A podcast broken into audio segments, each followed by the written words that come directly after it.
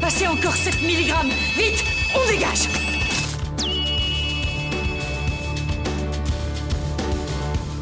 La Minute qui Sauve, Géraldine Dro, Loïc Judo.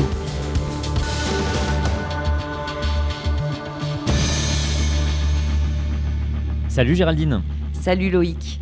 Alors cette semaine, dans le cadre de l'opération L'été qui sauve, on parle des piqûres. Et avant, deux mots Géraldine sur l'été qui sauve.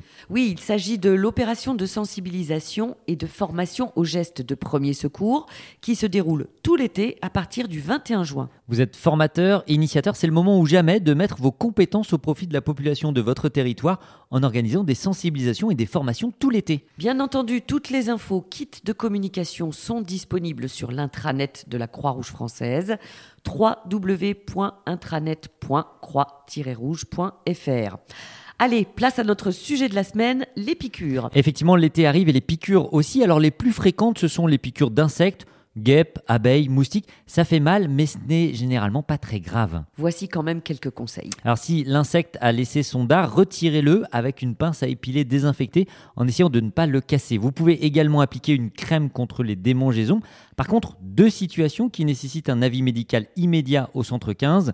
Si l'insecte a eu la sournoise idée de vous piquer dans la bouche ou dans l'arrière-gorge, et si notamment la personne présente des difficultés à respirer. Et deuxième situation, si la personne présente des signes d'allergie, un gonflement ou des douleurs intenses. Et puis dans la mer, il y a également des animaux qui peuvent vous piquer. Pas de chance, vous avez la mauvaise idée de marcher sur un oursin. Pas de panique, les piquants des oursins ne sont pas venimeux. Il faut bien entendu les retirer pour éviter que cela s'infecte avec une pince à épiler et désinfecter la plaie. Et puis il y a la vive. Alors la vive, c'est un poisson assez traître. hein. Il vit sous la surface du sable et surtout il possède une épine dorsale venimeuse. Vous rentrez dans l'eau et là c'est le drame. Vous ressentez une vive douleur dans le pied. Pas de doute, vous venez de marcher sur une vive. Une nouvelle fois une solution très efficace pour vous soulager.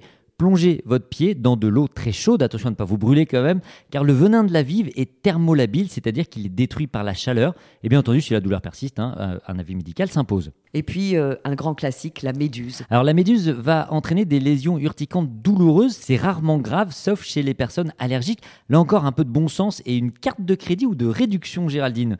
Premier réflexe, ne pas gratter, mais rincer à l'eau de mer sans frotter, et ensuite recouvrir les lésions de sable, puis laisser sécher. En fait, le sable va emprisonner les filaments restés sur la peau.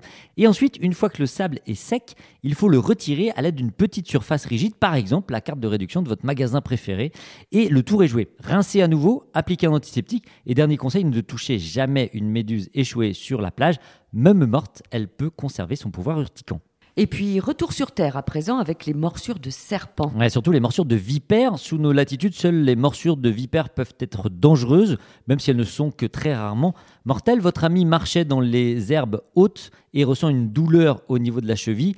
Examinez l'endroit de la douleur. La morsure de vipère se repère assez facilement. Il y a généralement deux petits points noirs entourés d'une auréole rouge. Alors Loïc, quelques bons réflexes à acquérir. Alors tout d'abord, appelez les secours, rassurez et allongez la victime pour éviter que le venin se diffuse dans son organisme immobiliser la zone mordue, ne pas utiliser de dispositif d'extraction de venin, ne pas essayer de sucer le venin, d'inciser la plaie, de poser un garrot, ni même d'injecter le sérum anti-venin, car il peut provoquer des, des allergies graves.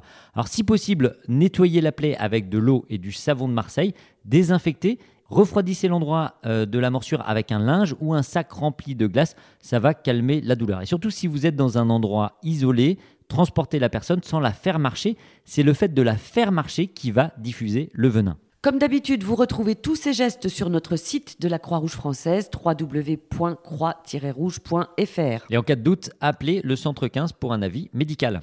Merci Loïc et on se retrouve très vite pour d'autres bons conseils. Good morning Croix-Rouge Ce podcast vous a été proposé par Good Morning Croix-Rouge, l'émission de la Croix-Rouge faite par la Croix-Rouge pour la Croix-Rouge. Retrouvez-nous sur vos plateformes de podcast préférées et abonnez-vous. À bientôt.